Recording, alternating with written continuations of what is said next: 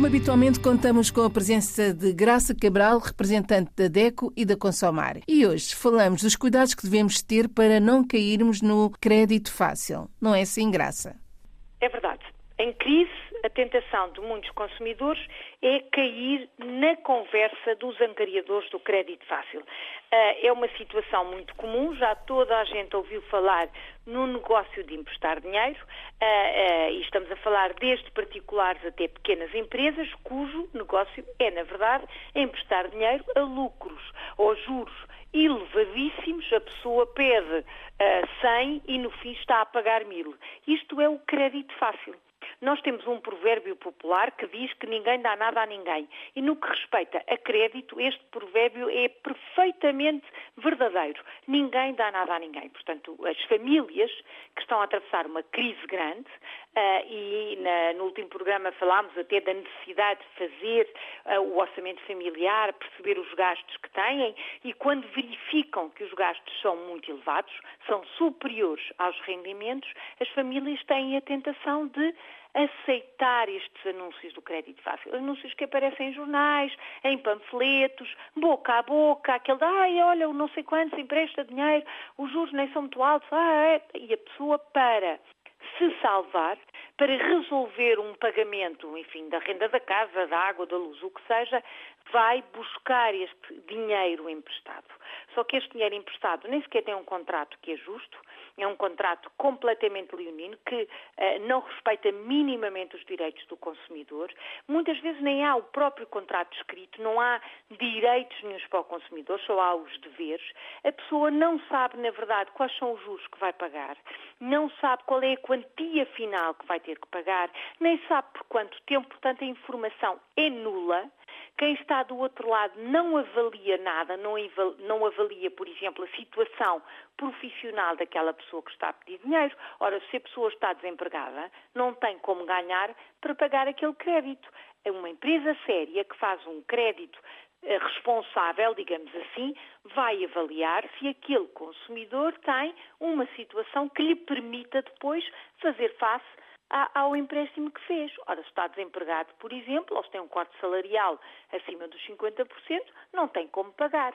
Esta empresa não deve, obviamente, dar crédito àquele consumidor. Não é uma empresa séria. Não é uma empresa séria. É um negócio de usura, é um negócio só para lesar os consumidores.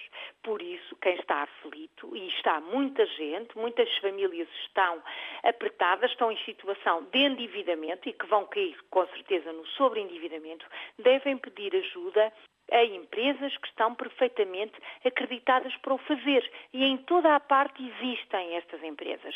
Não só uh, no espaço europeu, digamos assim, aquele de, ah, não, aqui não há. Há, sim, senhora, e todos os bancos nacionais têm uma lista das empresas que estão habilitadas para fazer este tipo de empréstimo.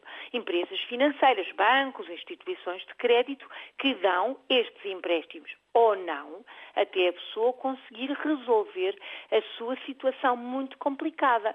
Claro que para o consumidor que está aflito, que está nervoso, que não vê a luz ao fundo do túnel, não é fácil resolver uh, e falar com a A, com o B e o C e resolver o seu problema. Não, não se esqueça, peça ajuda a uma associação de defesa do consumidor, vá à internet ver os contactos das associações, pergunte uh, junto, de, enfim, até das juntas de freguesia quem é que pode ajudar e não assine nenhum papel em branco ou sem saber exatamente o que está a contratar.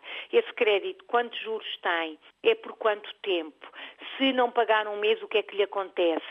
Tudo isto tem que ser sabido à partida para poder assinar um contrato de crédito pessoal, é assim que se chama, com toda a responsabilidade. Não estes anúncios do crédito fácil que muitas vezes são simplesmente burlas. São burlões que estão atrás e o negócio deles é sacar o dinheiro aos consumidores. Coitados, eles não têm nenhum, ainda dão uma entrada para que aquela empresa vá organizar, dizem eles, as contas daquela família, as finanças daquela família, ainda levam o pouco dinheiro que aquela família tem e desaparecem.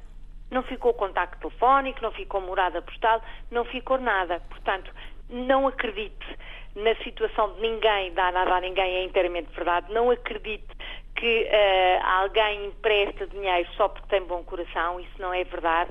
informe-se com muito cuidado, faça todas as perguntas e peça ajuda a uma associação de defesa do consumidor. É isso. Se tiver dúvidas, dirija-se a uma associação. Exatamente, exatamente. É isso mesmo. Uh, nós estamos aqui para ajudar todos os consumidores, não precisa de ser sócio, damos a informação, mesmo que esteja a ouvir, vamos imaginar, na Guiné-Bissau e não sabe como fazer, se encontrar o contacto da Consumar, ligue para nós que nós ajudamos. Certamente vamos conseguir apoiá-lo e, eh, e ultrapassar esta dificuldade. Graça, até para a semana. Até para a semana. Olhe por si. Um novo espaço dedicado aos direitos do consumidor em África e em Portugal. Coloque as suas dúvidas enviando o e-mail para o correio eletrónico olheporsi.rtp.pt e ouça as respostas na RDP África à segunda-feira, depois da uma da tarde. Olhe por si. Uma parceria RDP África, Associação DECO, com Isabel Flora e Graça Cabral.